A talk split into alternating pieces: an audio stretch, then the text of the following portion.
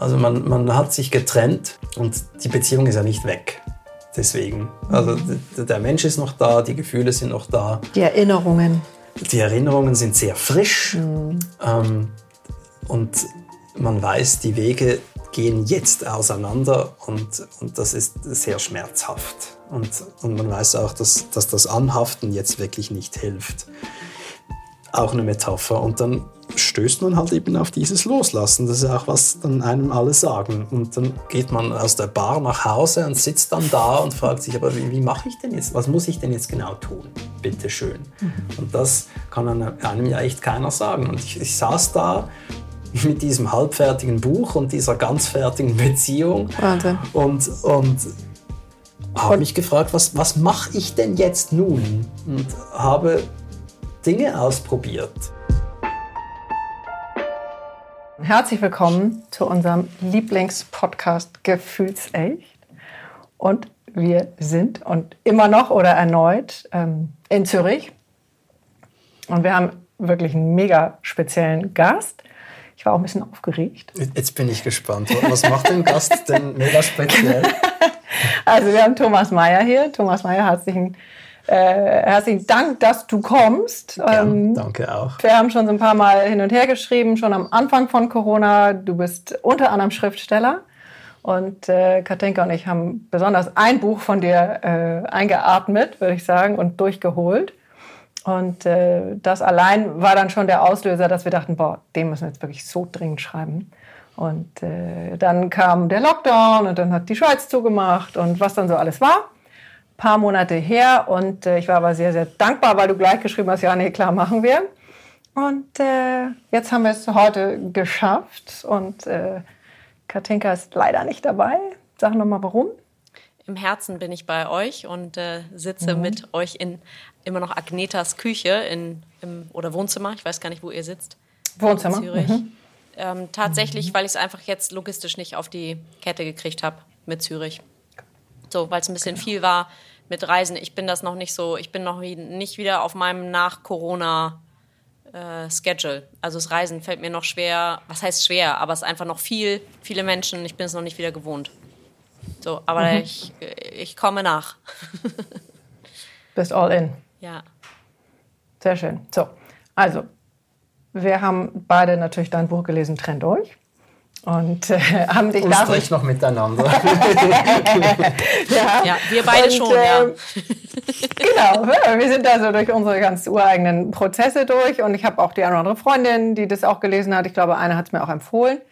Und ähm, so bin ich erstmal auf dich gestoßen. Und äh, wir kommen aber, glaube ich, ein bisschen später zu dem Buch. Äh, das, was ich jetzt, nachdem ich mehrere deiner Bücher inzwischen gelesen habe, äh, vielleicht einfach als Aufhänger sagen kann, oder so mein Gefühl, dass du ja ganz gerne provozierst und du fragst gerne. Also man hat mich schon äh, oft äh, einen Provokateur genannt. Mhm. Und das Interessante an, an dieser Unterstellung ist ja, dass äh, dass es impliziert, dass die Provokation den reinen Selbstzweck verfolgt. Ist das so? Nee, das tut sie natürlich nicht. Also provocare heißt mhm. ja, dass man etwas hervorrufen will. Mhm. Man, man tut etwas, auf das reagiert werden soll. Mhm. Und wenn ich provoziere, dann geht es mir darum, dass, dass ein Dialog entsteht. Mhm. So gesehen provoziere ich gern, aber einfach nur damit provoziert ist, nein. ähm, und hast du das schon als Kind gemacht? Ähm, säße meine Mutter hier, würde sie jetzt laut lachen und Ja sagen, aber ich wüsste nicht weswegen. okay, also da seid ihr nicht einer Meinung. Äh, doch, ich denke schon. Ich, ich denke schon, dass ich das schon als Kind gemacht habe. Ja. Also es ist wahrscheinlich für dich auch total normal. Ja, ich stehe gern in Beziehung zu meiner Umwelt und das schon immer. Mhm. Und das ist ein, ein Mittel vielleicht? Ja, es, es hilft. Ich mag auch keinen Smalltalk. Ich finde, mhm. eine Begegnung, aus der man nicht ähm, bereichert rausläuft, hätte man sich auch sparen können. Mhm. Das kann ich nachvollziehen, gehe ich auch mit. Ähm, und in der Schule warst du, äh, waren die Lehrer froh, dass du in ihrer Klasse warst? Ich glaube mehrheitlich ja. Ah, okay. Also Ich denke schon. da war das dann okay mit dem. Ja, es gab halt diese adoleszente Phase. Da, da fallen mir immer wieder mal Dinge ein, von denen ich sagen muss, das hätte es jetzt nicht unbedingt gebraucht. Ja. Was ist denn die adoleszente Phase? Ist Ja, das die Pubertät? Ja, nicht, nicht nur, sondern auch das, was danach noch kommt. Mhm. Ist ja dann immer noch adoleszent. Und da gab es schon, schon, da müssen wir jetzt nicht drüber sprechen. Nee, wissen wir nicht. okay. Gut, und du bist dann erstmal, das ist ja das, was ich so gelesen habe, bist erstmal in die Werbung. Ja, Aber hast du was mit Sprache auch äh, studiert oder? nee. Ha, Ich kann ja genau genommen gar nichts. so. Nee, also ich sta- stand da vor der Matur und es kam die Frage, was denn danach kommen möge. Da hatte ich keine Antwort. Mhm. Was ja viele, vielen so geht. Ja, aber ich hatte wirklich gar keine Antwort. Und da haben meine Eltern mich ans Institut für angewandte Psychologie geschleppt, äh, auf das ein graphologisches Gutachten und ein IQ-Test und dergleichen erweisen möge, Aha, okay. wa- was denn zu tun sei. Okay, Und dabei kam raus, dass ich nicht wisse, was ich wolle. okay das wussten wir schon. Das fand ich das interessant. Ich hoffe, das kostet hier kein Geld. Und dass, dass jemand wie ich, äh, es, es gab da so Ausschläge bei Ja. bestimmten Fähigkeiten. So einer, der sei in einem Jurastudium am besten aufgehoben. Okay. Da hatte ich nichts äh, dagegen einzuwenden. Also nicht, weil ich einverstanden war, sondern weil ich wirklich nichts dagegen einzuwenden hatte. Und es war immerhin eine Idee. Ja, und ich, ich wusste ja nicht, was, was denn sonst. Also habe ich halt das probiert, aber das, das war gar nichts. Okay. Von Nee. Tag 1 oder? Ta Stunde null. Ah. Ja, ich habe mich da hingesetzt und fand es doof. Okay. Und es gab einige Dinge, die ich äh, interessant fand. Römisches Recht, äh, beispielsweise Rechtsgeschichte, aber vor allem wegen der Geschichte, nicht wegen des Rechts. Aber das ist ja nicht vor Stunde null, kriegst du das ja nicht mit. Das heißt, du bist ja schon irgendwie einmal rein. Nee, ich bin schon rein. Ich Ja. habe mich da hingesetzt Okay. in, diese, in, in diese Vorlesungen, aber allein schon das hat mir nicht mehr entsprochen. Ich wollte was tun und nicht wieder mir was anhören. Nicht nach so langer Schulzeit und Militär, Ah, was ja auch mit Ausbildung verbunden war. Ich wollte halt was machen und äh, saß dann da und habe gemerkt, ja, das nicht, was denn sonst? Und das ist so eine Grundfrage, sage ich jetzt mal. Es ist sehr einfach, sich wogegen zu stellen und ein Ausschlusskriterium auch. ja, aber eben, wo denn dann sonst hin? Das, das, das ist eine, eine weitaus anspruchsvollere Frage. Und da habe ich in diesen Wochen und Monaten äh, entdeckt, dass ich, dass ich Werbung ganz interessant finde. Ich habe mich gefragt, wer macht eigentlich diese Ideen, diese mitunter sehr lustigen Ideen für die Werbung? Und äh, da ist mir dann von woher weiß der Himmel eine Broschüre in die Hände geraten ähm, des Bundesschweizer Werbeagenturen. Da wurden die Jobs in den Agenturen präsentiert. Und da wurde auch der Texter porträtiert. Und Dachte da, mir. da war mir klar, das ist meins. Da geht's lang. Und es ist mein Naturell, dann nicht äh, zu evaluieren Mhm. oder zu hintersinnen, sondern zu handeln, weswegen ich dann einfach das Studium beendet habe. Mhm. Ich wusste, was ich wollte. Das hatte mit dem bisherigen nichts mehr zu tun. Mhm. Also ähm, habe ich mich davon getrennt. Okay. Ja. Sehr gut. Und hast dich beworben. Habe mich bei verschiedenen Werbeagenturen beworben, die aber alle äh, kein Interesse hatten an, an mir. Okay. Weil Texter kann ja jeder sagen. Ja, ich, ich war halt 23 und konnte nichts und wollte was. Also es, äh, natürlich war das Interesse eher gering.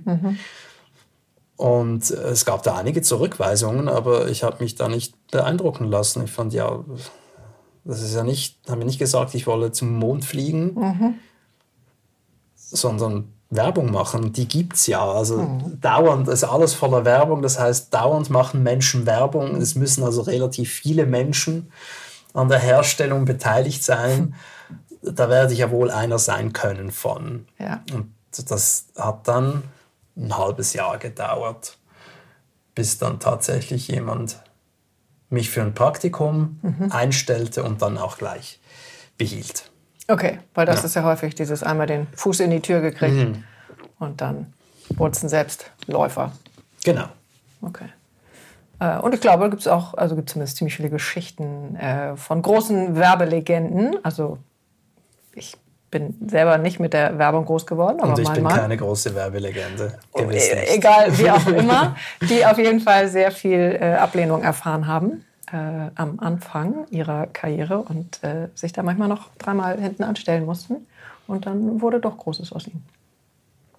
Okay, und dann hast du erstmal Werbung gemacht und warst erfüllt. Ja, ich war sehr erfüllt. Ich fand das natürlich toll. Ich konnte, ich hatte meinen ersten eigenen Job. Mhm. Ich, hatte, äh, ich wohnte bereits allein ähm, und, und war sehr stolz, dass das doch geklappt hat, entgegen der mannigfaltigen Unkenrufe aus allen Richtungen. Es ist ja interessant, äh, wenn man einen Traum hat und den äußert, dann hört man ja von sehr vielen Leuten, dass mhm. das nicht klappen werde.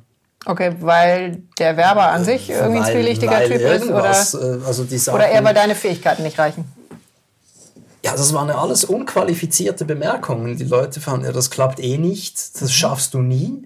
Das ist sehr unterstützend. Mhm. Oder auch, nee, da brauchst du eine Ausbildung, was nicht stimmte. Oder da wollen alle hin, das, das, der Konkurrenzdruck ist zu groß.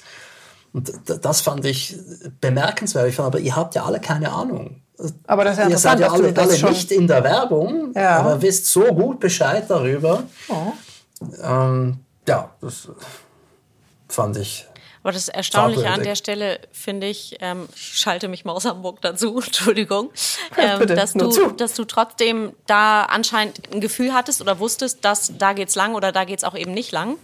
Ähm, ich erinnere das ähnlich nach dem Abitur dass das, was ich, was mich bewegt hat, was ich gerne gemacht hätte, da wurde so drauf eingewettert von allen Seiten, dass ich dann was gedacht, denn?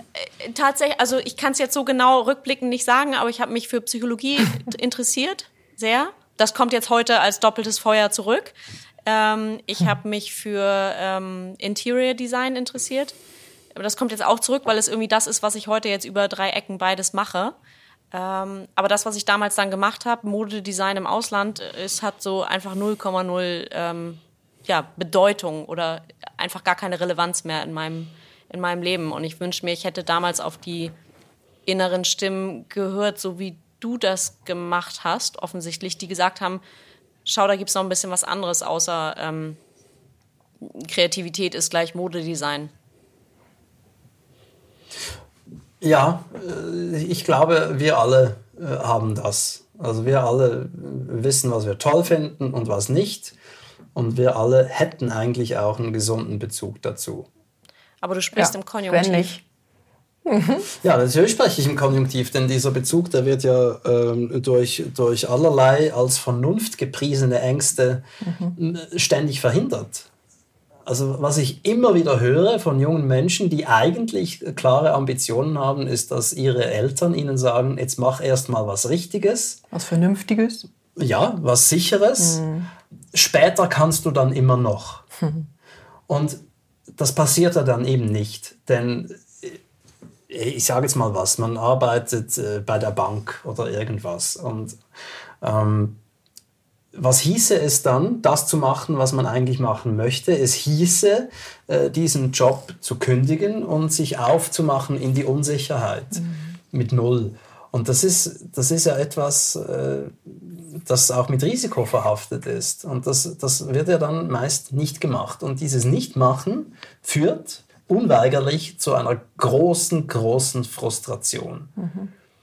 Also wenn man Glück hat, macht man anstelle dessen, was man eigentlich machen wollte, etwas, das noch ganz okay ist.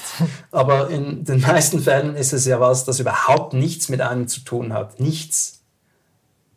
Schon beängstigend, dass das immer noch an vielen Stellen. Ja, ist, immer noch. Und mhm. ich höre das ständig, wirklich, wenn ich mit, mit vor allem jüngeren Menschen darüber spreche, ist mhm. immer diese Stimme der Vernunft, mach was Sicheres, mach was Anständiges, was Vernünftiges, du kannst dann immer noch.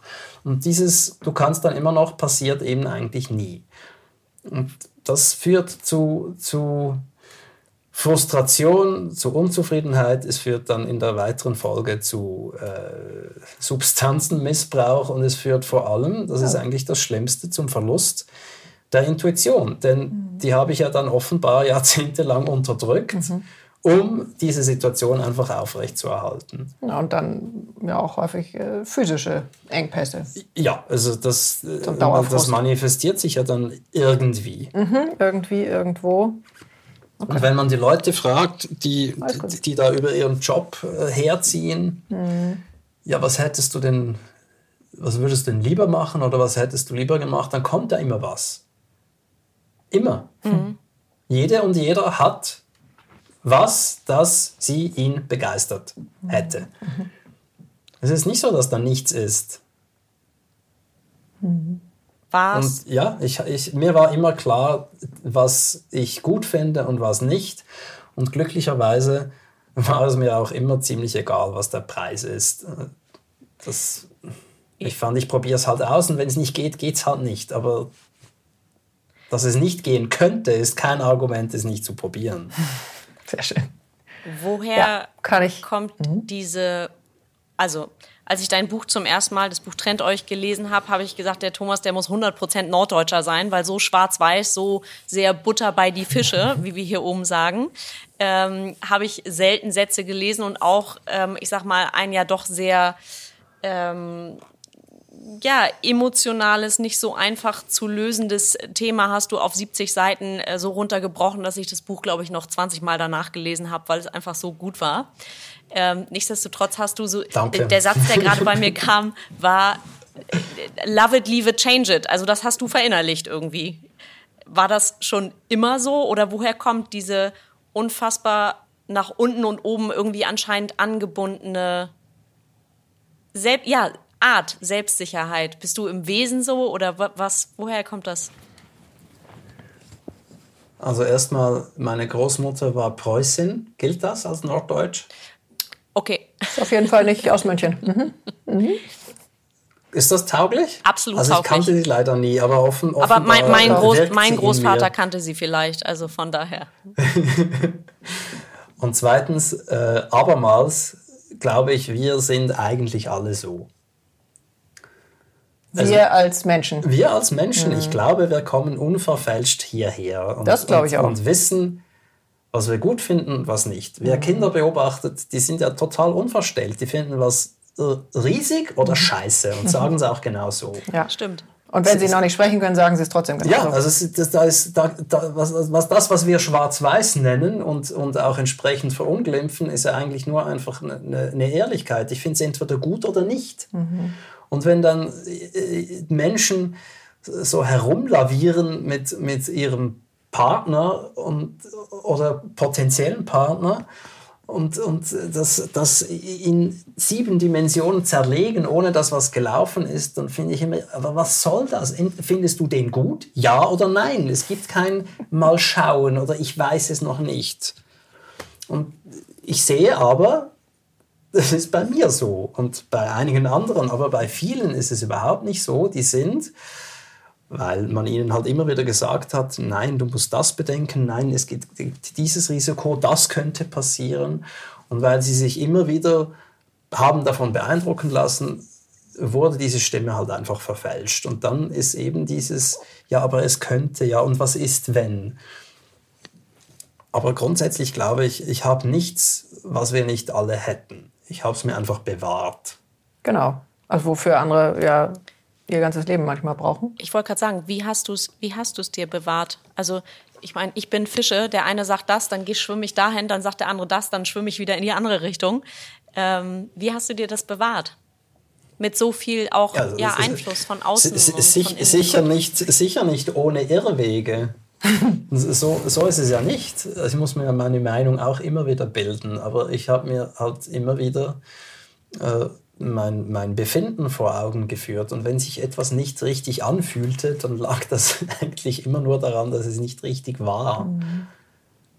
Und das ist auch die, die Essenz dieses Buches. Wenn es sich nicht richtig anfühlt, dann hör auf damit. Dann ist nicht was im Argen, das du reparieren könntest. Es liegt auch nicht daran, dass du einen Fehler machst oder nicht vollkommen bist, sondern es liegt ganz simpel daran, dass du etwas machst, das du nicht tun solltest. Ja, oder was sich eben unterm Strich nicht richtig anfühlt. Weil, und, und man merkt es daran, mhm. es fühlt sich nicht richtig an. ich werde oft gefragt, woran merke ich denn jetzt, dass ich gehen soll? Oder mhm. wie, wie finde ich heraus, ob, ob der Moment gekommen ist oder ob ich noch investieren soll? Und ich, ich finde immer, ja, die Frage beantwortet sich selbst. Offenbar fühlt es sich nicht mehr richtig an, sonst würdest du dir diese Überlegungen nicht machen. Naja, die, also Cesar, du hast neulich gesagt, naja, gut, jeder, der das Buch zumindest in die Hand nimmt, hat sich die Frage eigentlich schon selbst beantwortet. Ähm, weil, ja, weil es einfach schon so klar im Grunde genommen auf dem Titel draufsteht. Na, ich weiß nicht, ob jeder, der das Buch in die Hand nimmt, mm, tatsächlich ja. äh, eine Beziehung führt, die man beenden sollte. Nein, aber das, ganz im Gegenteil, das, das, das, das ist schade. ja Thema. Das meine ich damit. Also die, die Beziehung aber das, das Thema, Thema ist natürlich, ist, die Beziehung ist sicher Thema und tatsächlich, also wenn man sich fragt, ist, ist das hier noch richtig für mich?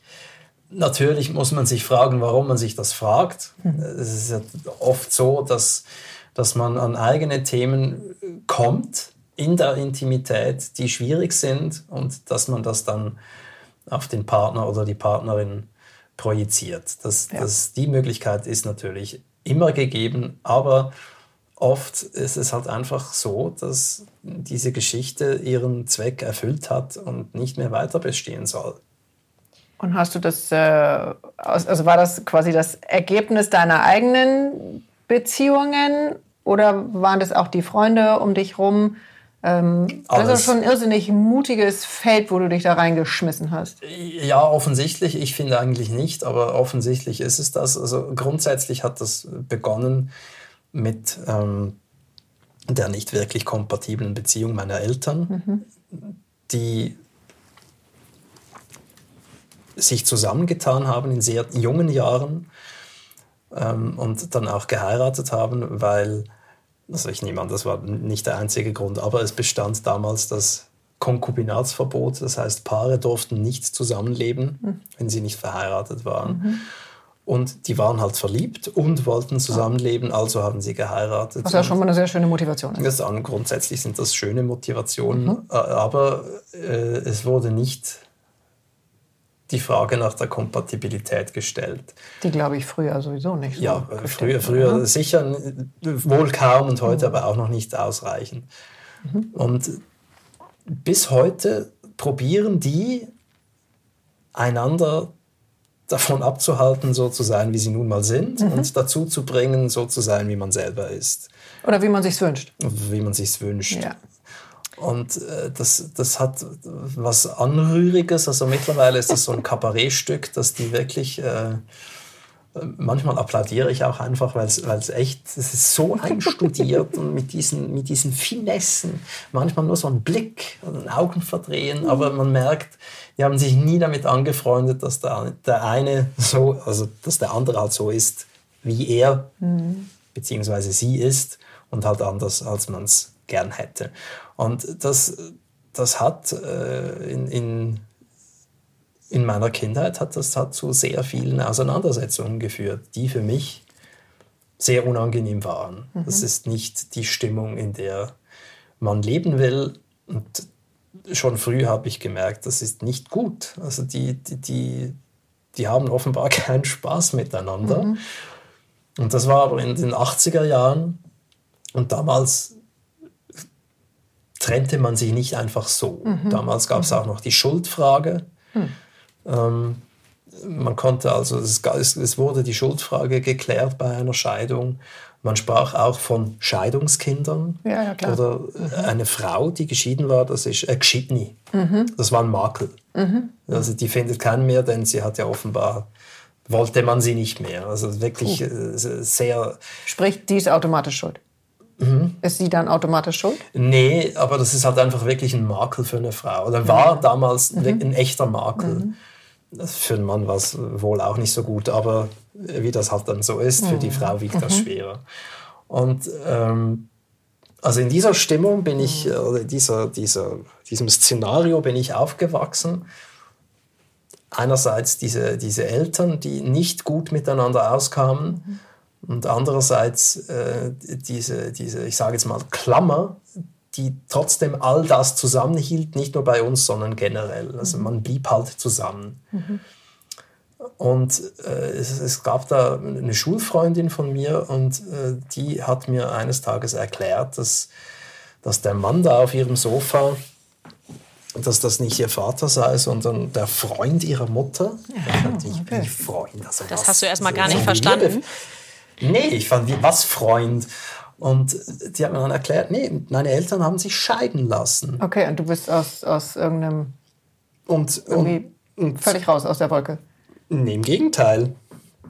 Du hast die Erleuchtung. Das, das, ist, das, war, das, war, das war die absolute Erleuchtung. Ich fand, was, das, das gibt's. Ah, Man wow. kann das machen. Wow. Das ist ja fantastisch. Und bin nach Hause gegangen. Ich war da wirklich so zehn oder so und habe meinen Eltern erklärt, ich weiß jetzt, was ihr tun müsst. Oh. Ihr müsst euch scheiden lassen. Wow.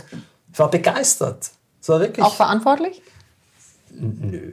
Also, das war ja deren Ding. Ich, naja, aber weil du dich ja schon da reingehängt hast und denen irgendwelche Ratschläge gibst. Oder war das nur Selbstschutz, damit das Ganze aufhört? Ja, alles halt. Ich fand es unangenehm, aber ja. ich war auch überzeugt, dass das der Weg ist, um mhm. da rauszukommen. Mhm.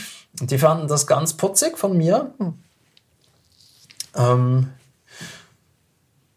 und haben weitergemacht. Genau.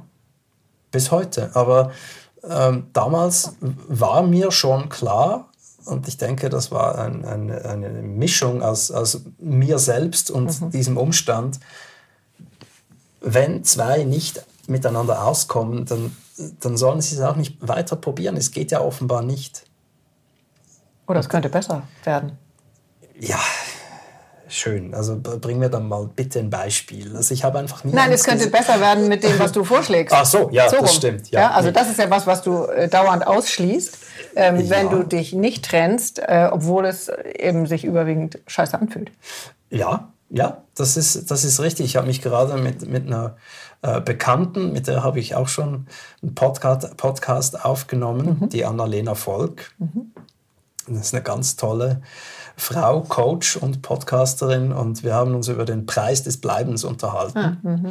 Ähm, man bespricht ja, wenn es um die Trennung geht, vor allem den Preis des Gehens. Mhm. Was kostet mich das? Was verliere ich alles? Worauf muss ich verzichten? Mhm.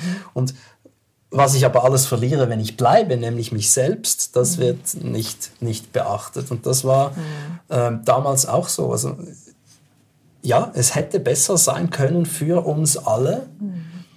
Aber man machte das halt damals nicht. Ähm, und das, das war die falsche Entscheidung.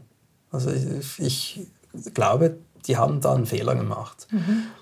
Und was ich halt oft höre im Zusammenhang mit meinem Buch ist, ja, aber heute werfen die Leute ja so schnell hin. Mhm.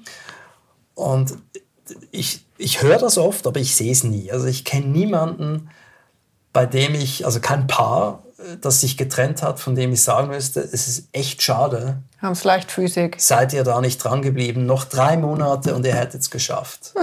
Okay. Keins. Aha, okay. Aber ich kenne ganz viele Paare, bei denen ich sagen muss, ihr habt echt zu lange gemacht. Mhm. Mit unermesslichem Schaden für euch mhm. und eure Kinder. Kinder. Mhm. Das ist ja das, das ist ja das Erstaunliche und, und so Betrübliche, dass, dass man aus welchen Gründen auch immer, die Kinder als irgendwie immun gegen diesen, diesen ganzen Zwist und diese schlechten Energien mhm. betrachtet. Man mhm. denkt ja, die sind irgendwie zu klein, um zu begreifen, was hier abgeht, also macht es ihnen auch nichts aus. Mhm.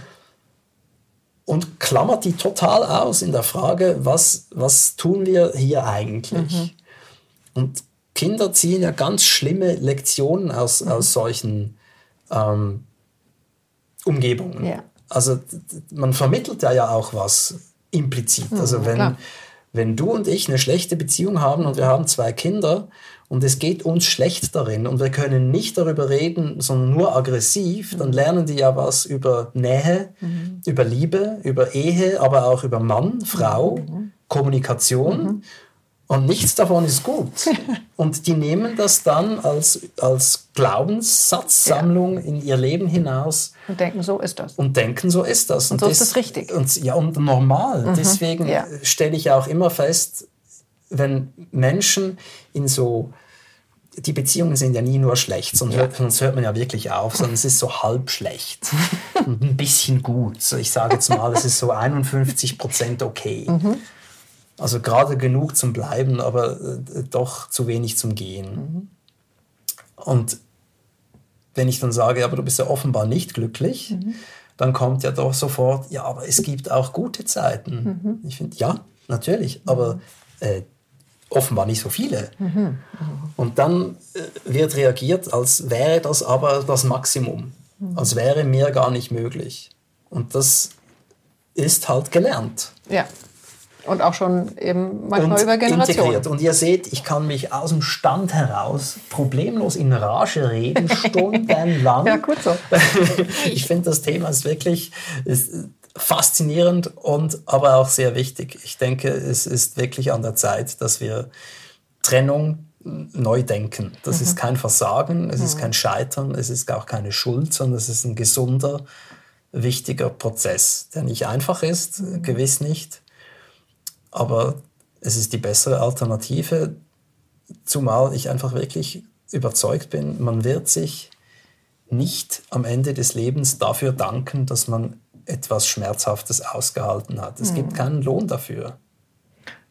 Ja, und ich komme wahrscheinlich immer wieder auch auf dieses Thema Prägung. Das ist ja auch schon sehr schön beschrieben. Und das ist ja auch so irrsinnig alt.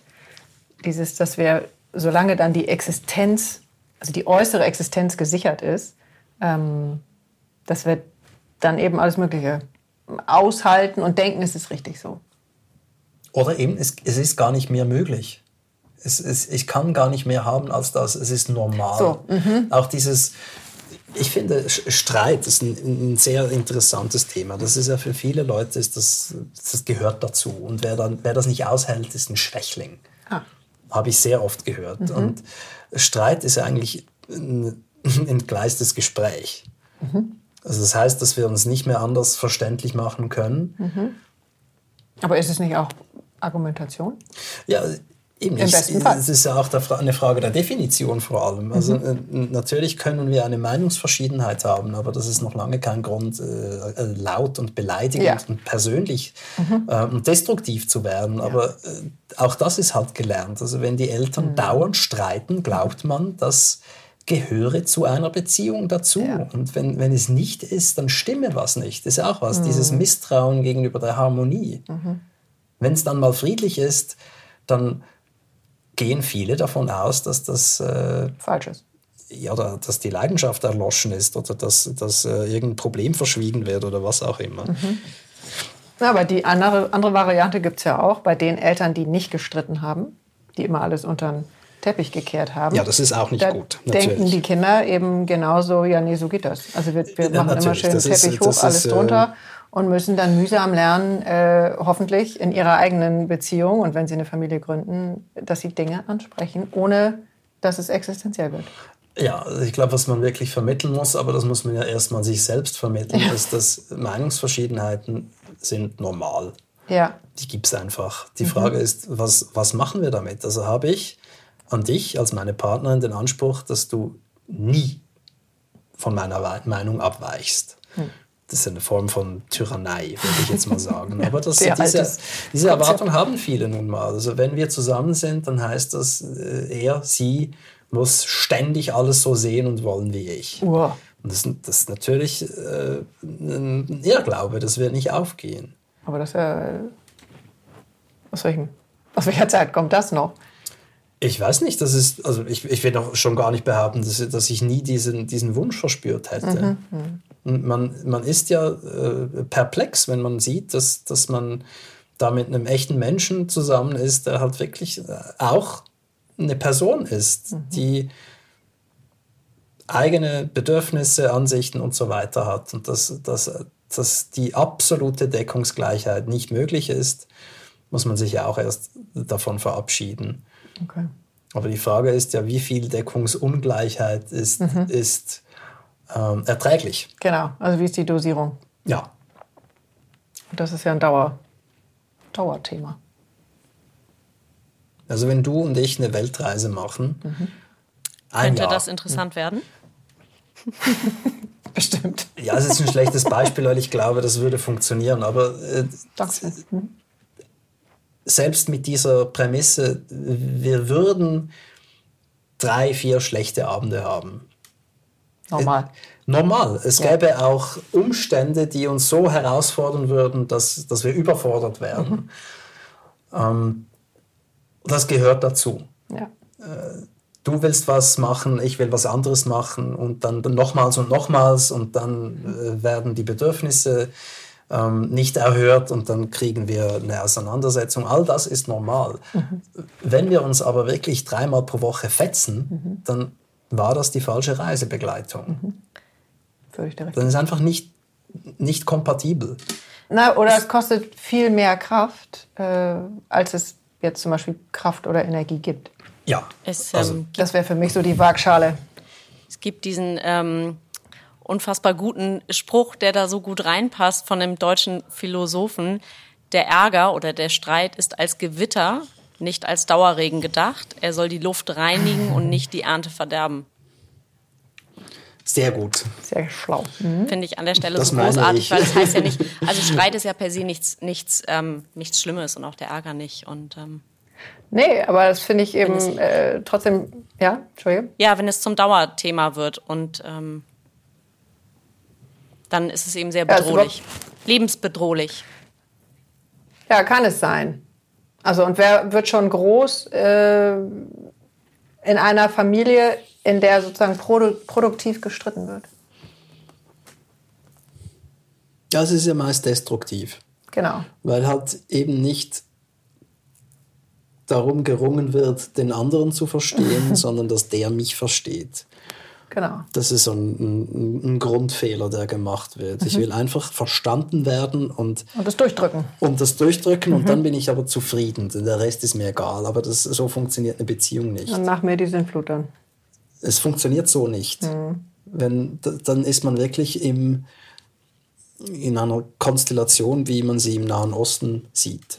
Also Verständnis nur für die eigene Lage, nur für die eigenen Gefühle, äh, gar nicht für die andere Seite. Und, und wenn ich mit jemandem auskommen will, dann muss ich diesen Menschen verstehen wollen. Es, muss, es muss mein Wille sein. Sonst sonst landet man in einer wirklich doofen, ernteverhagelnden Ecke. Ja, das stimmt. Und hast du, äh, weil das klingt ja nach sehr, sehr viel Selbstreflexion, hast du das autodidaktisch gemacht oder hast du Hilfe gehabt? Also ich bin ein sehr großer Freund vom Hilfe annehmen, gerade in Bereichen, in denen ich mich jetzt nicht so Bombe auskenne. Ja, also ich habe schon äh, einige Therapien absolviert. Ja, Ähm, ich ich finde das auch gut, sich, sich mit, gut. mit äh, anderen auszutauschen, die wirklich was davon verstehen. Ist ja oft so, wenn man mit, mit äh, Freunden über seine Dinge spricht, dann, dann reden die ja meist von sich selbst. Genau, das ist ja nie objektiv. Also sie sind nicht neutral, sondern die bringen ja dann sehr stark sich selbst ein. Also wenn ich ein Beziehungsproblem habe und das mit der Person X bespreche, die alles schön redet, dann wird die mir zum Schönreden raten. Und, und nicht zu was anderem. Ähm, deswegen durchaus äh, habe ich diese Hilfe in Anspruch genommen, immer wieder. ja, kann ich nachvollziehen. Du auch, Katinka? Nö. naja, gut. Also ich Doch. hatte, ich hatte vorhin kurz überlegt, ob ich, ob ich frage, ob wir versteckte Geschwister sind bei der Elterngeschichte. Allerdings ähm, hat bei uns irgendwann eins der Kinder ähm, erfolgreich, ohne dein Buch äh, zu kennen, das Thema promoted. Ähm, und äh, ja, von daher, ich kenne diese, ich kenne diese innere, diese Ambivalenz zwischen innen und außen. Also im Außen wird etwas gelebt, was im Innen nicht der Fall ist. Und äh, ja, das hat mich schon einige äh, äh, Therapiesitzungen oder wie man das auch immer nennt, ähm, gekostet, wobei ich das, ähm, das ist ja ein großartiges Investment. Also ich möchte da an keiner Stelle tauschen und kann das in jeder Hinsicht empfehlen, ja.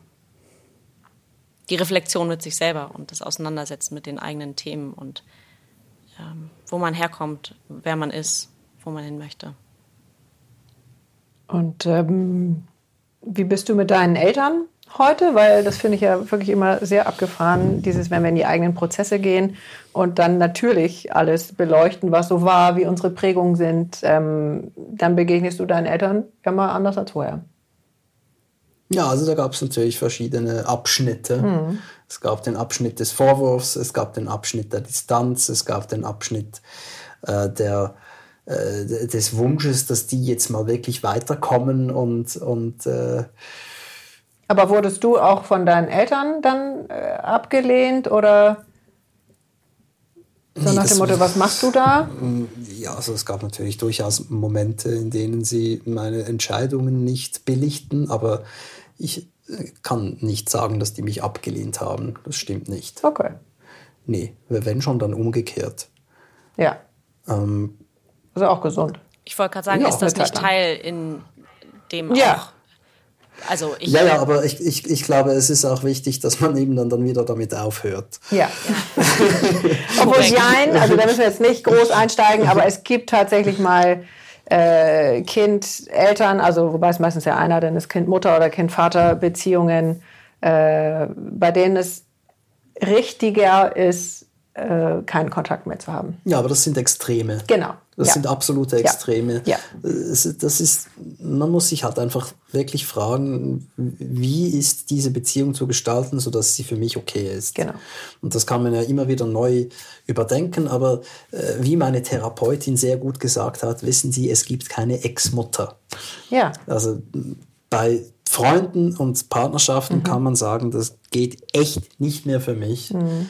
Und wir haben auch keine Anknüpfungspunkte ja. mehr und dann kann man sich verabschieden. Aber sich von den Eltern abwenden, das heißt ja irgendwo auch sich von sich selbst abwenden. Mhm. Die, die sind ja so in mir. Mhm. Ich bin ja auch die irgendwo und, und das ist anstrengend und mhm. auch künstlich. Mhm. Eben, man muss sich halt fragen, wie, wie kann ich mit denen umgehen, sodass dass ich äh, immer wieder gern hingehe. Mhm. Ja, beziehungsweise auch, auch, Entschuldige, Cesar. Ja, nee, sag. Ähm, naja, es gibt, also ich finde den Spruch wundervoll, es gibt keine Ex-Mutter. Ähm, das ist super, mhm. das stimmt. Und dennoch hatten wir zum Beispiel im Gespräch mit Agneta das Thema, es gibt eben viele gute Mütter, die man sich dazu holen kann. Also der Teil, der vielleicht in einem selber nicht erfüllt ist, sich dann ähm, woanders ähm, zu suchen, wenn es den da nicht gibt. Warum auch immer, aber der dem eigenen Bedürfnis entspricht. Finde ich. Genau. Was wollte ich hatte deine Frage eben, beziehungsweise ich bin die reingesprungen. Nö, macht nichts. Nö. Alles gut. Ähm, okay. Wo machen wir weiter? Also ich weiß schon, wo ich noch hin will. Hm, also war sozusagen dieses, dein Buch trennt euch wahrscheinlich auch ein großer Teil deiner selbst Reflexion deiner Arbeit an dir selbst und an, mit dem Aufräumen, mit dem, was war und wo du hin möchtest. Oder wo du auch schon dann warst, das weiß ich nicht genau. Ja, das ist ja Work in Progress. Mhm. Also ich habe das Buch begonnen während einer Beziehung, die sich richtig anfühlte, sich dann gegenteilig herausstellte. Ah. Dann musste ich das Ganze weglegen. Also erst glaubte ich aus der Warte des Angekommenen schreiben zu können, um dann zu merken, dass ich nochmals eine Runde drehen muss. Wow, das aber intens. Mhm. Das war sehr intensiv, äh, auch schwierig, enttäuschend. Ich musste das Buch auch weglegen, äh, zeitweise, um es dann wieder hervorzunehmen und zu sagen, jetzt habe ich nochmals gesehen, was es heißt, mit jemandem wirklich zu wollen, aber auch wirklich nicht zu können. Mhm. Aus welchen Gründen auch immer. Mhm und wie das auszuhalten ist. Also es war wirklich nochmal so eine krasse Recherche. Wow. und dann äh, eine, eine Analyse dessen, was gerade passiert, das, das Kapitel loslassen. Also wie, wie lasse ich eigentlich los? Das ja, erzähl mal, ich, ich hätte da Interesse.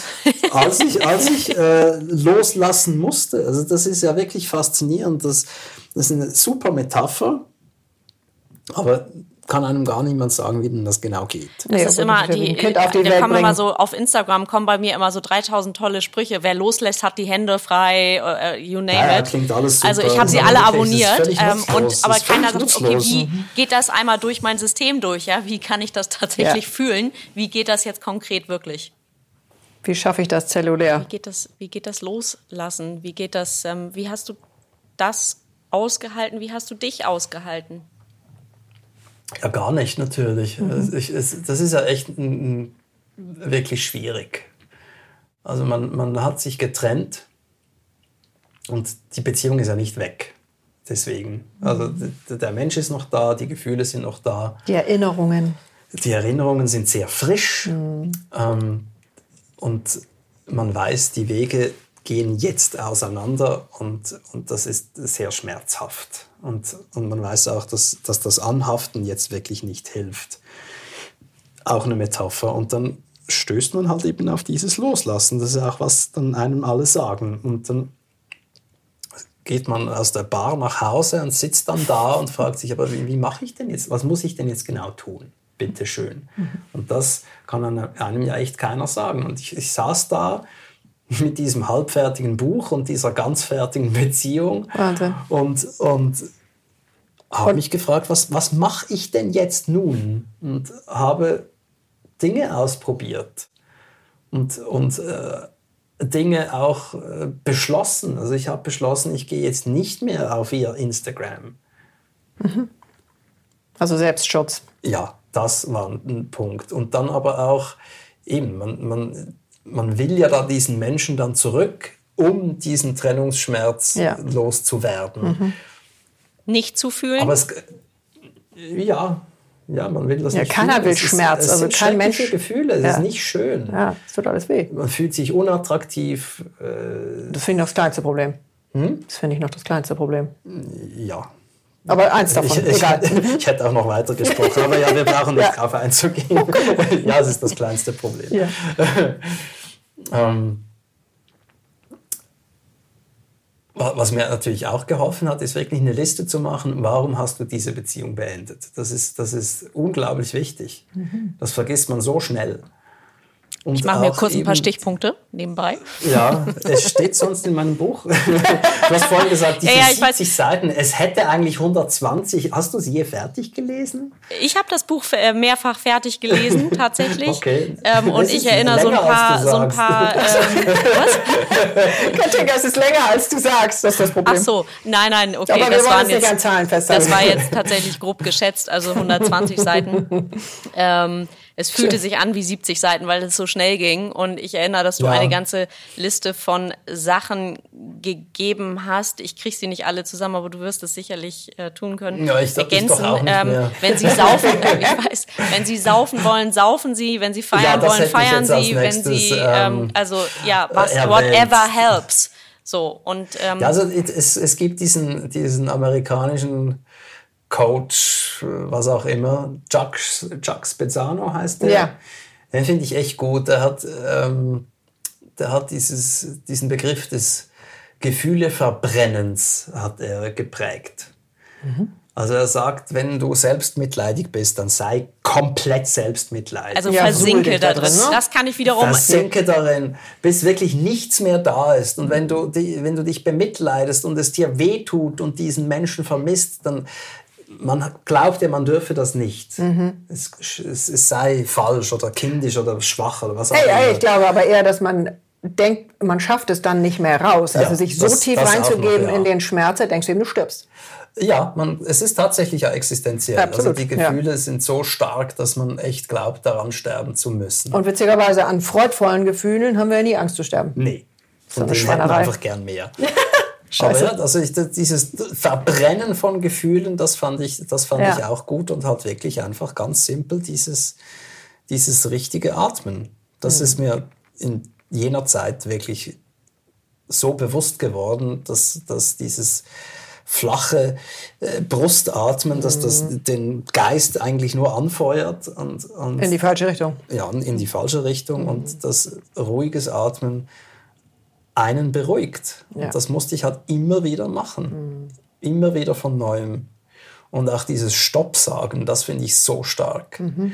Das ist, der- der, Verstand ist ja so wie so ein, Pony, Genau. ein kleines. Ja. Das ist einfach durch, alle Rosenbeete rennt Genau. und nicht unterscheidet. Und das, das muss man echt zügeln. Und Mhm. wenn man wiederfindet, ich hätte sie gern zurück, wir, hätten, wir hatten es doch so schön, Mhm. dann muss man sagen, stopp. Und wenn man 50 Mal hintereinander Stopp sagen muss, bis es wirkt, dann muss man das halt tun. Aber es wirkt dann irgendwann. Irgendwann hört es dann halt echt auf. Irgendwann hört man sich dann selbst oder nimmt sich ernst. Und das ist jetzt echt zauberhaft, weil äh, unsere gemeinsame Freundin Sonja, die wir auch schon im Podcast hatten, die hat genau das gestern gepostet ähm, und von sich selbst erzählt, dass sie schon morgens irgendwie innerlich abgeschweift ist und sie hat dann nicht von dem Pony gesprochen, sondern von ihrem Geist als Welpe.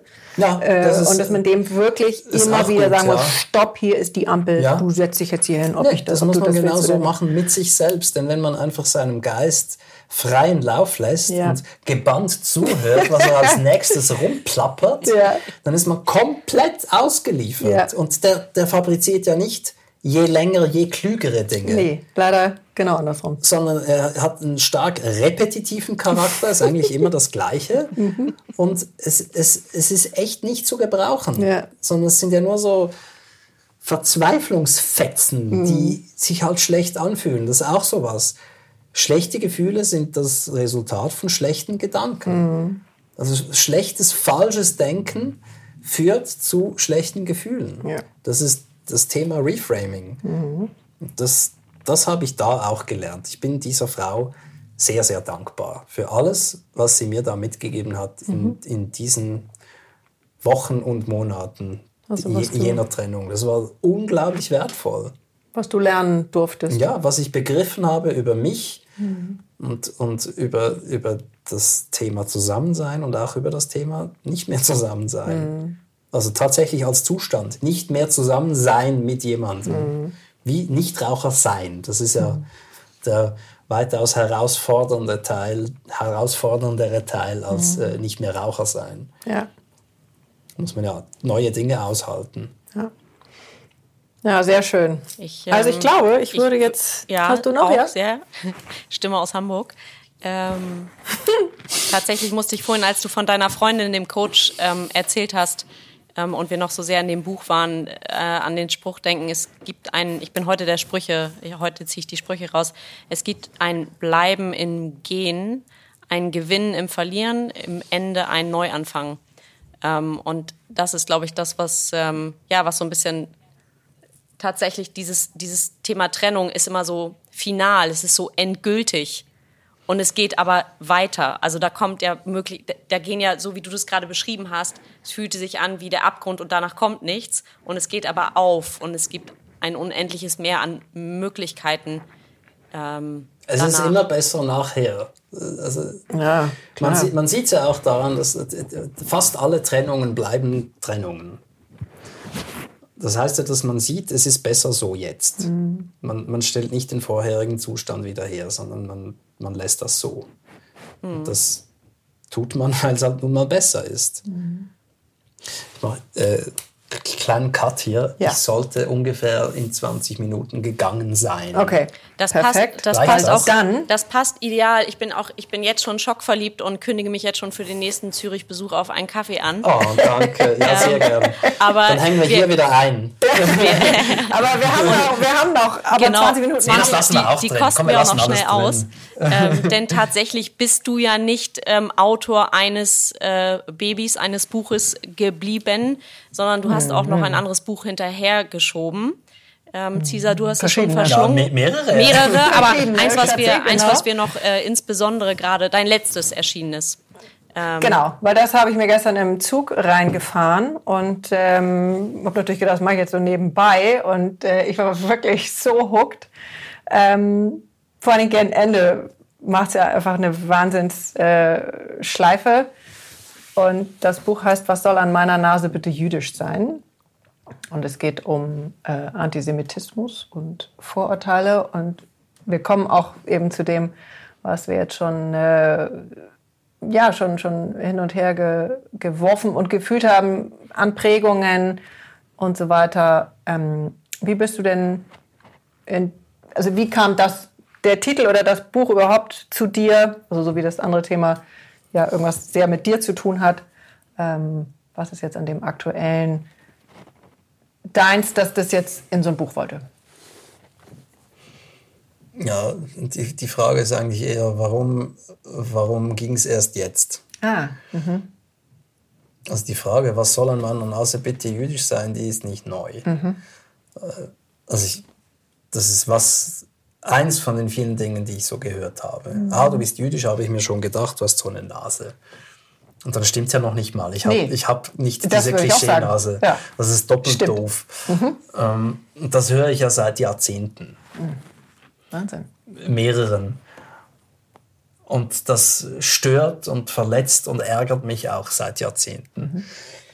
Und das in einem, in einem Ausmaß, dass es mir bis anhin verunmöglicht hat, ähm, nüchtern und versöhnlich und konstruktiv darüber zu reden. Mhm. Es war zu mühsam, zu nervig. Ähm, der Widerstand war auch immer sehr groß. Und die Leute, die so reden, wollen dann nicht hören, dass sie Mist erzählen. Mhm. Und ich hatte mehrere Versuche unternommen, sowas zu schreiben, und es gelang mir einfach nicht. Mhm. Es, es, wurde äh, vorwurfsvoll. Und das Schwierige daran ist ja, äh, der, Vorwurf ist ja berechtigt. Eben. Mhm. Also äh, ja. Das, das, was ich da sage, mit dem habe ich recht. Und das mhm. hilft ja nicht. Weiß ich nicht. Nee, das hilft überhaupt nicht, weil man dann in Fahrt kommt. Aber das hilft doch auch. Ja, schon, aber das, das hilft der Diskussion nicht. Also wenn ich im Recht bin und dann darauf rumreite, dann hilft das der Beziehung nicht, denn ich glaube nicht, dass etwas passiert beim Gegenüber, wenn ich das Gegenüber ins Unrecht versetze. Na gut, genau, das hatten wir auch vorhin. Ne? Das, also das scheint mir sehr wichtig. Ja. Ähm, äh, ich glaube, dass das funktioniert nicht. Mhm, das ähm, man muss einen anderen Dreh finden und ich habe halt so lange gebraucht, bis ich den gefunden habe. Mhm. Nämlich zu sagen, schau, ich bin dir nicht böse, dass du so redest. Mhm ich bin dir auch nicht böse, dass du dich verteidigst. Es fühlt sich für uns alle schlecht an, mhm. wenn wir nicht im Recht sind. Mhm. Ähm, ich werde dir erst böse, wenn du mir nicht zuhörst. Mhm. Das ist natürlich ziemlich elaboriert, denn bis anhin war ich ja wegen all dieser Dinge sehr böse. Mhm. Okay. Wie gesagt, zu Recht, es ist richtig, mhm das nicht gut zu finden. Es ist äh, begründet, verletzt zu sein. Ja. Aber dort hört es nicht auf, das ist erst der Anfang. Und diese Einsicht, für die habe ich jetzt halt etwas länger gebraucht. Ja, aber also ich war wirklich so ähm, berührt, weil du ja am Anfang fast nur Fragen stellst. Ähm, und so diese Herangehensweise fand ich irgendwie total besonders. Also nicht irgendwie Fakten und hehehe. Und nach so ein paar Seiten habe ich gedacht, ja, scheiße. Stimmt, stimmt total. Äh, und ich habe jetzt den Namen vergessen, wie der Ausdruck dann heißt. Äh, also es gibt die, wie nanntest du die, eher aggressiven Antisemiten. Ja, die Gewalttätigen. Ja, genau. So. Und, und so die, belang, und wenn ich die das, Gewaltlosen, das ist meine genau, Unterscheidung. Genau, aber das fand ich schon echt sehr, sehr erhellend. Das heißt nicht, ähm, dass das so ist oder dass jetzt nö. alle so sehen müssen, aber nee. so, so glaube ich, ist, ist äh, eine interessante Trennungslinie gezogen, weil halt eben viele, die nicht gewalttätig sind, glauben, sie seien in der Folge zwingend nicht antisemitisch. Ja. Die glauben, ein Antisemit, der hat eine Glatze, der brüllt rum, ja. der schießt auf Synagogentüren. Mhm. Und wer das nicht tut, ist keiner. Mhm. Und das ist natürlich ein, eine, eine falsche Schlussfolgerung. Genau. Und das sind also diese äh, nicht revolutionären Antisemiten sind natürlich auch die, die du wahrscheinlich dein Leben lang äh, um dich herum hattest. Ja klar, ich hatte äh, gebildete, nette Leute um mich herum, mhm. keine Neonazis. Mhm. Die redeten aber wie welche. Ja. Das ist ja diese, dieses Paradoxon. Ja. Leute, die gegen Nazis sind und wie Nazis reden. Die sagen, ja, die Juden sind und zu viel Macht auf den Finanzmärkten und alle geizig. Das Also ist ein, ein Pauschalurteil folgt ja eigentlich dem nächsten. Ne? Das, das ist Nazisprache. Ja. Aber war das nicht sogar auch schon vorher? Also die haben es natürlich auf die Spitze getrieben, Ja, also das ist jetzt natürlich etwas plakativ von mir. Natürlich äh, gab es das schon vorher, aber Mhm. das ist ja der Punkt. Die, die Menschen sind gegen Nazis, sie sind gegen Neonazis, sie finden den Holocaust schrecklich. Mhm. Repetieren aber all diese Parolen, und zwar ja fast unbewusst. weil sie überzeugt sind, es stimme. Das ist ja das, äh, das Interessante. Mhm. Sie, äh, viele Menschen glauben, die Juden seien geschäftstüchtig von Gebot Per an. se. Mhm. Per se. Äh, Jude gleich geschäftstüchtig. Überhaupt diese Eigenschaft jüdisch Mhm. wird mit anderen Eigenschaften gleichgesetzt. Und das ist antisemitisches Denken. Mhm. Wenn ich dem Individuum die Individualität abspreche aufgrund meines Bildes des Kollektivs. Aber das hat eben immer was negativ eingefärbtes. Ähm, meist. So, das kann- ist es einfach das Traurige, weil das ist ja eigentlich eine totale Qualität, äh, als Mensch gut mit Geld umzugehen. Ja, schon. Aber Hier wird es natürlich neidvoll oder auch, Genau. Hm. auch angstvoll äh, zum Ausdruck gebracht. Aber das ist eben, wenn ich mit dir rede und sage, ja, ihr Frauen seid halt. Ja, genau das Gleiche. Mhm. In dem Moment interessiere ich mich nicht mehr für dich, sondern für mein Frauenbild. Ja, genau. Und das ist etwas, das habe ich natürlich äh, hundertfach erlebt. Wohlgemerkt, wie gesagt, von Leuten, die sich im linken Spektrum verorteten, die gegen Rechtsextreme sind, ähm, die sich im urbanen, äh, liberalen, progressiven Umfeld äh, äh, bewegen und auch sich selbst dahin stellen, ähm, links wählen und, und, und, und, und. Wirklich, äh, viele haben studiert, die, fast alle haben eine Matur. Und so viele davon haben antisemitisches Gedankengut. Ja. Ist eine Tatsache. Ist leider echt eine Tatsache, das stimmt. Also, oder ich, ich sehe es jetzt nach dem Buch nochmal wieder ganz anders. Ich sehe mich vor allen Dingen auch ähm, ganz anders, aber da kann ich ja nur äh, von lernen oder eben deutlich mehr noch mit mir da. Äh, Was ist anders? Was, wie siehst du dich anders? ähm, naja, ich habe einerseits, also zumindest was jetzt den, den jüdischen Glauben angeht, da äh, schon seit vielen Jahren sehr hohes Interesse, was ich jetzt nicht von zu Hause mitbekommen habe. Ähm, also ich war vor, vor ein paar Jahren in Israel auch, äh, weil mein Sohn das äh, vorschlug, damals so in der Pubertät, sagte Mama, fährst du mit mir nach ähm, Israel? Und dann habe ich erstmal so, ja, ja, klar. Hatte aber ehrlich gesagt keine Ahnung. Ähm, und ich schäme mich für so irrsinnig viele Sachen und würde heute sagen, äh, also zum Beispiel, wie wichtig das für jede deutsche Familie ist, wenn die Kinder so und so alt sind, äh, sich einmal nach Israel zu begeben und äh, nach Yad Vashem zu gehen. Das war einer der bedeutendsten Tage, würde ich sagen, in meinem Leben und ich war null vorbereitet. Und wir waren Das- eigentlich beide, wir sind da rausgekommen und wir waren eigentlich beide krank. Wir haben dann die Tage nur noch versucht, irgendwie zu überstehen. Ähm, so, und dann hat es irgendwie erst angefangen, in mir zu arbeiten. Äh, das ging dann noch über ein paar Jahre. Ich will jetzt nicht äh, pausenlos über mich reden, aber ähm, also, was würdest du denn heute den, den Eltern mitgeben, dass das nicht, äh, dass es nicht so wird, wie, wie du es im Buch schilderst, dass eben Antisemitismus, auch wenn er dann äh, nicht revolutionär ist, eigentlich an jedem Küchentisch stattfindet oder an jeder Haltestelle oder an je, in jeder Bar. Ja, halt mal über die Dinge nachdenken, die man so, so, so von sich gibt. Sich fragen, was weiß ich eigentlich wirklich? Was stimmt? Was ist wirklich wahr? Weil ich denke ja, dass ich es weiß. So, Ja, ja, weil es mir vorher ist- vorgebetet wurde oder weil äh, es eben normal war. Eine totale Selbstüberschätzung. Also viele der Dinge, die wir zu wissen glauben, wissen wir nicht wirklich, sondern wir glauben sie einfach oder wir haben sie gehört oder wir sind überzeugt davon. Wir stellen uns vor, dass es so sein muss. oder wir machen aufgrund unserer Erfahrungen gewisse Bilder. Aber äh, das ist alles wahnsinnig komplex und jedes, jede Gruppierung, jede Gruppierungsbeschreibung funktioniert eigentlich nicht. Also wenn ich etwas über die Frauen sage, dann kann ich eigentlich gleich aufhören zu reden. Es mhm. wird nicht stimmen. Mhm. Es gibt gewisse Tendenzen, die man natürlich beobachten kann, aber es gibt natürlich auch ganz viele Fälle, in denen das dann widerlegt ist. Mhm. Es gibt äh, für mich, was ich immer wieder feststelle, einen Unterschied zwischen der deutschen und der Schweizer Mentalität.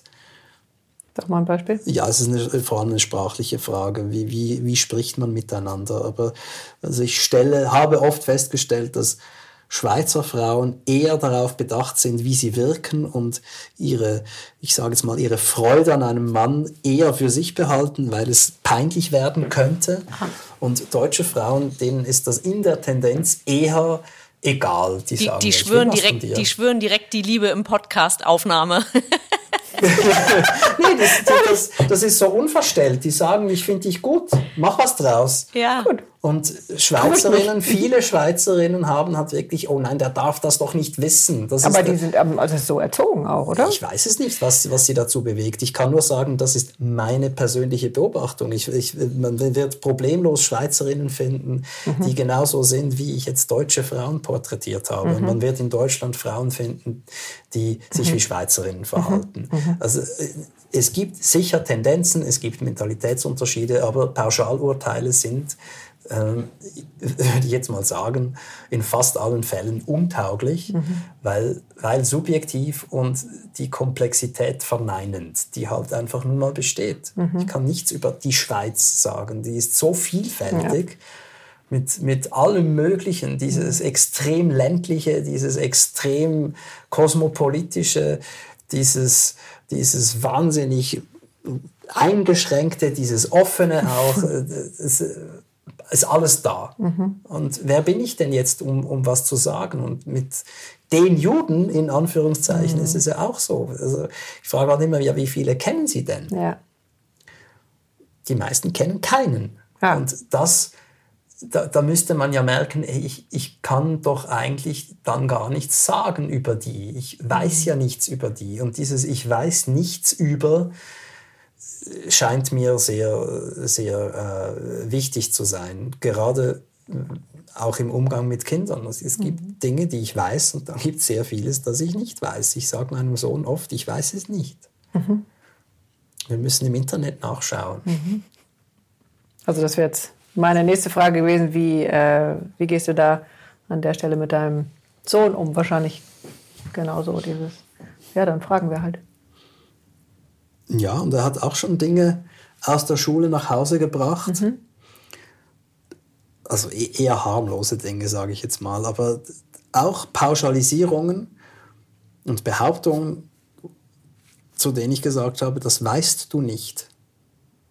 Du hast das gehört mhm. von dem oder der, aber die weiß es auch nicht. Mhm.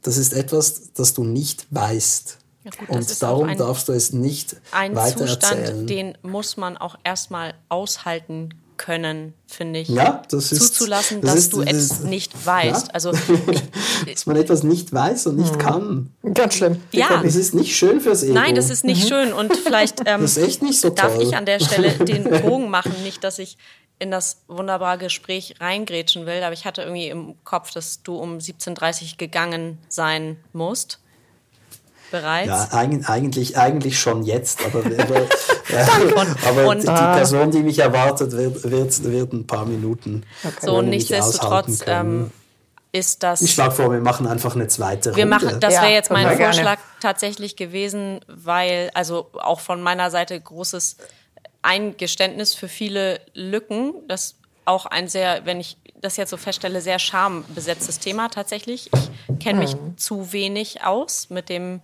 ähm, Buch, was du zuletzt geschrieben hast mit der Thematik. Habe da ein bisschen Nachholbedarf und ähm, bin aber sehr interessiert, da nochmal einzutauchen. Ich finde aber tatsächlich, in mir schwingt auch immer noch der erste Teil so brachial nach. ähm, würde ich gerne eine zweite Folge tatsächlich hinterher schieben und ich vielleicht machen wir es dann so. Entweder wir kommen zusammen oder. Teaser, du bist in Hamburg, ich Das bin in. Zürich. Wir schauen mal, wie es dann fließt. Genau, das kriegen wir auf jeden Fall organisiert. Das ging ja auch in Corona alles super. Ja. Ist jetzt fertig? Also so meinte ich es ja auch nicht. Das ist mir jetzt unangenehm. Nein, gar nicht. Was ist Muss dir ich unangenehm? Jetzt gehen? Nein, Ja, du ich kannst muss jetzt ja erstmal. Nein, du musst gar nicht gehen. Wir, wir räuchern erstmal. Also ich würde trotzdem einmal noch so einen kleinen ähm, Abschluss finden. So, weil wir haben echt so viel angerissen Ja.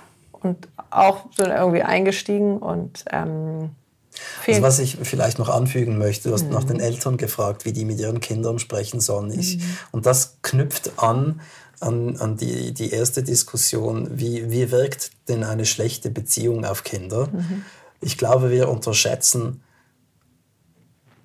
enorm, was unsere Sätze und unsere Taten Ja. anrichten Mhm. in unseren Kindern, positiv wie negativ. Also w- wenn man sich mit Leuten unterhält, äh, die einen, schlechtes, einen schlechten Selbstwert haben ähm, und sie danach fragt, woher kommt denn das, dann kommt meist so ein, ein einer, ein bis zwei verheerende Sätze aus der Kindheit. Also es, es reicht offenbar, Ja. wenn ein Vater seinem Sohn sagt, bist doch einfach dumm. oder so eine Mathelehrerin, äh, die sagt, du Zahlen sind nichts für dich. Ja, das ist dann schon weniger verheerend. Auch verheerend, auch nicht gut, aber Ja, wenn ich meinem Sohn sage, du bist einfach zu dumm für das, ja das dann, dann habe ich eigentlich seinen Selbstwert halbiert mit diesen Worten. mindestens. Und ich glaube, nein, ich bin absolut überzeugt, dass, dass dieses Bewusstsein einfach viel zu gering ist. Kann man sehr gut in der IKEA beobachten, wie die Leute mit ihren Kindern reden. Wieso ausgerechnet da? Ja, weil das scheint irgendwie ein emotional verdichteter Ort zu sein. Okay. Man muss dahin, will aber eigentlich gar nicht, glaubt, man müsse als Familie dahin. Oha. Und dann, dann ist, man merkt, die Leute sind, sind so angespannt. Und äh, da war mal dieses, äh, diese Familie und der Sohn hat irgendwas gesagt. Irgendwas passte ihm nicht. Und da hat der Vater sich umgedreht und gesagt, was wollt jetzt das Arschloch wieder? Oha. Puh, das kann ich ja schon kaum aushalten. Der Kleine war vier. Oh Gott. Der Vater war offenbar am Limit.